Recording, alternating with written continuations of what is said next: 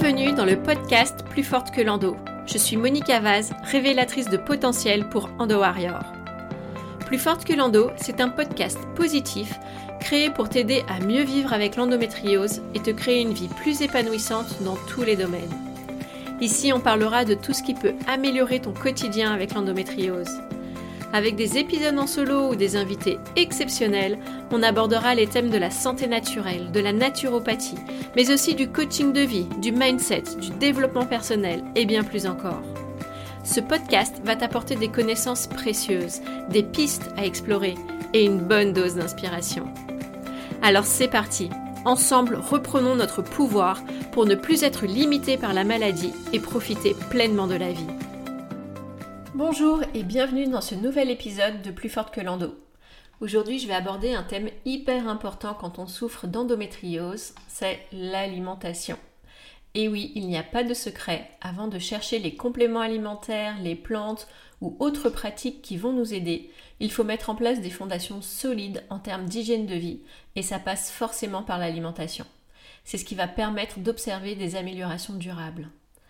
Alors peut-être que vous pensez qu'on vous rabâche avec l'alimentation anti-inflammatoire, que vous avez essayé et que les restrictions vous dépriment, ou vous vous sentez perdu ou démotivé avec toutes les informations que l'on peut trouver à droite et à gauche dans les livres, les réseaux sociaux ou autres. Je vous comprends tellement. Je suis passée par là et c'est une problématique qui revient souvent auprès des femmes que j'accompagne. Mais la réalité, c'est que l'alimentation reste un pilier fondamental pour retrouver un bien-être avec l'endométriose, que l'on soit ou non sous traitement allopathique, anti-inflammatoire, pilule ou autre ou pas.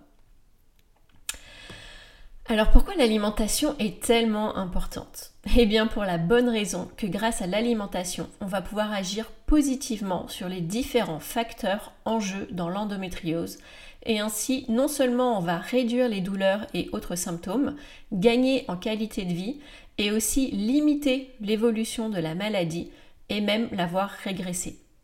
A l'inverse, une mauvaise alimentation va augmenter les douleurs et peut faire flamber l'endométriose. Alors quels sont les facteurs en cause dans l'endométriose? Eh bien, ils sont nombreux. Et c'est ce qui fait une maladie complexe et c'est pour ça qu'il est important d'avoir une approche globale. Parmi les facteurs en cause dans l'endométriose et sur lesquels on va pouvoir agir avec l'alimentation, il y a bien sûr l'inflammation, mais il n'y a pas que ça. C'est pour ça que je trouve que le terme anti-inflammatoire est un peu réducteur quand on parle d'alimentation. Avec l'alimentation, on va aussi agir sur l'hyperostrogénie, c'est-à-dire l'excès d'oestrogène qui crée ce déséquilibre hormonal dont souffrent les femmes atteintes d'endométriose. Le stress oxydatif, qui est responsable du vieillissement prématuré des cellules et qui favorise l'inflammation la dysbiose intestinale ou le déséquilibre du microbiote, la perméabilité intestinale, les perturbateurs endocriniens, l'intolérance à l'histamine, l'hypothyroïdie qui est souvent en lien avec l'endométriose, etc.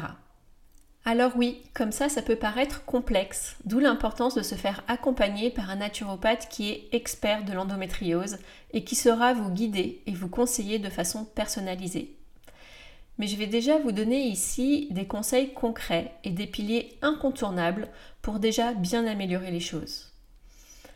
Le premier pilier, ça va être d'augmenter votre consommation de fruits et de légumes de saison et si possible locaux pour une teneur nutritionnelle intéressante. Car un fruit ou un légume récolté avant d'être complètement mûr pour résister au transport n'aura pas eu le temps de concentrer tous ses micronutriments et plus le temps entre la récolte et le moment où on le consomme est long, et plus les nutriments vont s'évaporer. La part des légumes dans l'assiette devrait représenter 50%. Alors, est-ce que vous y êtes? Si ce n'est pas le cas, essayez d'augmenter cette part, car ils sont anti-inflammatoires et vont vous apporter des nutriments essentiels. Il va être important aussi de faire attention à la cuisson, car celle-ci détruit une grande partie des nutriments. Idéalement, il faudrait apporter des crudités avant chaque repas. Mais pour certaines personnes, les fibres des légumes crus peuvent être irritantes pour les intestins fragiles. Donc là, le top, c'est de se préparer des jus de légumes à l'extracteur. C'est la solution parfaite. Et c'est un vrai atout pour la santé. Si vous n'êtes pas équipé, je vous mettrai en description de l'épisode un modèle d'extracteur que je recommande pour son rapport qualité-prix, sa petite taille, la facilité pour le nettoyer. Vous aurez en plus une réduction supplémentaire avec mon code promo. Pour les légumes cuits, je vous encourage donc à les cuisiner idéalement à la vapeur douce, dans un cuiseur vapeur en inox et pas en plastique pour éviter les perturbateurs endocriniens, ou plus lentement, à l'étouffer ou en les faisant sauter au wok tout en gardant les légumes croquants par exemple. Donc, en augmentant la part de fruits et de légumes dans son alimentation, on va apporter plus d'aliments anti-inflammatoires, mais aussi mécaniquement, on va réduire la consommation du reste d'autres aliments qui peuvent être pro-inflammatoires. Donc là, juste en rééquilibrant l'assiette, on peut rééquilibrer la balance inflammatoire. Le deuxième pilier, ça va être d'apporter des antioxydants. Alors le stress oxydatif dans le corps, c'est lorsqu'il y a trop d'oxydation par rapport à notre capacité antioxydante. On peut comparer ça un peu comme de la rouille. Alors l'oxydation, c'est un phénomène naturel, mais qui peut être augmenté par le stress, par un excès d'inflammation, etc. Et donc cet excès d'oxydation va entraîner des dommages dans l'organisme avec le vieillissement prématuré des cellules et va générer à son tour de l'inflammation, donc c'est un peu un cercle vicieux, et donc ça va augmenter aussi les douleurs. L'idée ici, ça va être d'apporter de la couleur dans l'assiette avec notamment les fruits rouges, les baies, comme les myrtilles, qui sont des excellents anti-inflammatoires, les légumes verts, rouges, les épices, comme la cannelle, le curcuma, le gingembre, etc. Dans un deuxième temps, on pourra aussi compléter avec certaines vitamines et compléments alimentaires, mais voilà, ça c'est une autre histoire et c'est plutôt euh, dans un deuxième temps. Le troisième pilier, ça va être de consommer des bonnes graisses. L'une des plus grosses erreurs qu'on peut faire, c'est de limiter sa consommation de gras. Par exemple, dans une optique de perdre du poids. Et puis aussi, pendant des années, le gras a eu mauvaise presse, à tort, et du coup, on en a peur. Ce qu'il faut comprendre, c'est que les hormones sexuelles, oestrogènes, progestérone entre autres, sont fabriquées à partir du cholestérol et donc des graisses. Pour un bon équilibre hormonal, il est donc indispensable d'en apporter en quantité suffisante et surtout de qualité. Ensuite, certains acides gras vont être pro ou anti-inflammatoires dans l'organisme. Et d'ailleurs, il a été démontré que certaines prostaglandines inflammatoires issues des graisses pouvaient être impliquées dans l'endométriose. Donc, en fonction de notre consommation, on va pouvoir moduler l'inflammation L'idée, ça va être de privilégier la consommation de deux acides gras en particulier, les oméga 3 et les oméga 9. Alors les oméga 3, on va les trouver dans les petits poissons gras, sardines, maquereaux, harengs, truites, saumon. Les œufs avec le label bleu blanc cœur, c'est-à-dire qui sont issus des poules nourries aux graines de lin, mais aussi les huiles de noix, de cameline, de lin.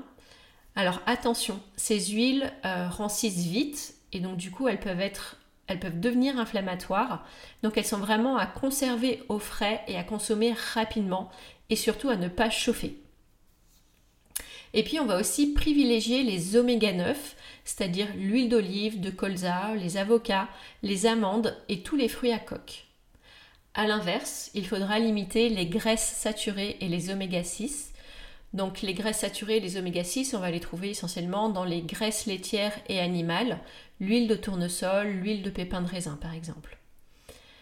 Donc là déjà, vous pouvez voir si vous avez des ajustements à faire. Est-ce que vous consommez quotidiennement des oméga 3 Par exemple, si vous utilisez de l'huile de tournesol pour la cuisine, vous pouvez la remplacer par de l'huile d'olive extra vierge de première pression à froid ou du ghee qui est du beurre clarifié ou de l'huile de coco par exemple. Si vous n'avez pas l'habitude de consommer des petits poissons gras, peut-être que vous pouvez remplacer un ou deux repas de viande dans la semaine par des sardines, du maquereau, de la truite ou des œufs bleu blanc. Pensez aussi à rajouter des noix et autres fruits à coque comme les amandes, les noisettes dans vos salades ou en collation. Pour ce qui est des graisses animales, alors il est vrai que le gras animal a tendance à être pro-inflammatoire, surtout si la viande n'est pas de qualité, Et puis il va aussi concentrer des perturbateurs endocriniens. Mais l'idée n'est pas de diaboliser la viande et de ne plus en consommer.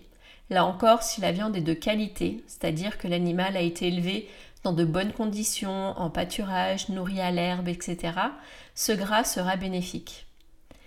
Si on veut éviter les gras de très mauvaise qualité, pro-inflammatoires et oxydés, c'est vraiment les produits transformés qu'il faut fuir, ainsi que les fritures. Enfin, le quatrième pilier, ça va être de réguler sa glycémie. La glycémie, c'est le taux de sucre dans le sang et son niveau doit être maintenu stable. C'est une question de survie. Et donc c'est le pancréas qui va avoir pour rôle de réguler le taux de sucre sanguin en sécrétant notamment l'insuline, une hormone qui va chasser le sucre du sang en le faisant entrer dans les cellules. Un excès d'insuline, donc quand il y a trop de sucre qui arrive trop vite dans le sang, va entraîner de l'inflammation. Avec ce quatrième pilier, on va pouvoir moduler l'inflammation du corps et donc la douleur à nouveau. Pour cela, on va limiter sa consommation de sucre, aussi bien les sucres raffinés que les sucres naturels, comme le miel, le sucre de coco, le sirop d'érable. Attention aussi aux sucres cachés dans les produits transformés et l'alcool. On va privilégier les aliments à index glycémique bas, c'est-à-dire les aliments dont le sucre passe lentement dans le sang. Globalement, il s'agit des aliments bruts et non raffinés. Par exemple, le riz complet aura un index glycémique plus faible que le riz blanc. Mais attention aux intestins fragiles qui peuvent avoir des difficultés à digérer le riz complet. Vous trouverez facilement sur Internet les aliments à index glycémique bas. Pour une glycémie stable, ça va être important aussi de ne pas sauter de repas et de bien faire trois repas par jour pour éviter les grignotages. Si vous ressentez le besoin de faire des encas en milieu de matinée ou d'après-midi, faites en sorte qu'ils contiennent des protéines et ou du bon gras. Par exemple avec un smoothie, avec un avocat ou de la purée d'amandes. Associez des fruits frais avec des oléagineux. Pensez à consommer aussi de la cannelle régulièrement, voire au quotidien, car elle régule la glycémie. On va privilégier le sucre des fruits, les gâteaux faits maison, vous pouvez remplacer le sucre blanc par du sucre complet, du sucre de fleur de coco, tout en diminuant les, quantités. Et vous pouvez aussi sucrer avec des dattes ou des bananes par exemple. Remplacez les féculents raffinés par de la patate douce, de la châtaigne qui seront plus faciles à digérer que le riz complet par exemple. Voilà, je pourrais continuer encore longtemps avec d'autres piliers de l'alimentation anti-inflammatoire, mais cet épisode sera beaucoup trop long. Alors je pense plutôt faire des courtes capsules naturaux pour aborder des sujets très précis, comme par exemple le problème avec les produits laitiers ou le gluten, le petit déjeuner idéal, l'importance de la santé intestinale, pour rester dans le thème de l'alimentation par exemple. Dites-moi ce que vous en pensez. Dites-moi en commentaire sous cet épisode, euh, ou encore mieux, venez rejoindre le canal Telegram du podcast, dont vous trouverez le lien en description. Donc pour résumer, je vous ai parlé de quatre piliers de l'alimentation anti-inflammatoire par lesquels commencer sans frustration pour, que vous puissiez poser des bases solides dans votre hygiène de vie. Donc je vais vous les rappeler. Le premier pilier, c'est d'augmenter sa consommation de fruits et de légumes. Ils doivent représenter 50% de l'assiette. Consommer des aliments riches en antioxydants et ou se supplémenter éventuellement. Choisir et consommer des bons gras et réguler sa glycémie. Donc avec ces quatre piliers, on vient déjà éteindre le feu de l'inflammation et retirer du fuel à l'endométriose. Venez me dire euh, où est-ce que vous en êtes par rapport à tout ce que je viens de partager avec vous aujourd'hui? Qu'est-ce qui vous paraît le plus facile? Qu'est-ce qui vous paraît le plus difficile pour vous? Si vous voulez aller plus loin sur l'alimentation, mais aussi sur toutes les techniques naturopathiques, micronutrition, phyto-aromathérapie, la gestion du stress et des émotions, les techniques pour gérer les crises, optimiser sa fertilité, etc. Alors rejoignez mon programme en ligne en équilibre. Et jusqu'à fin novembre, si vous achetez le programme, je, vous offre une consultation en naturopathie, donc un bilan d'une heure trente d'une valeur de 110 euros. C'est donc le moment d'en profiter. Et pour toute question, je suis bien sûr à votre disposition, alors n'hésitez pas à me contacter. Vous trouverez là aussi tous mes contacts dans la description de l'épisode. Je vous souhaite une très belle journée, prenez soin de vous et à bientôt. Merci pour ton écoute. Ton soutien est essentiel pour donner un maximum de visibilité au podcast et à ce combat qu'est l'endométriose pour de nombreuses femmes. Alors si cet épisode t'a plu, je compte sur toi pour le noter 5 étoiles et le diffuser tout autour de toi. Je t'invite aussi à t'abonner pour être tenu au courant des nouveaux épisodes. Je te dis à bientôt et prends soin de toi.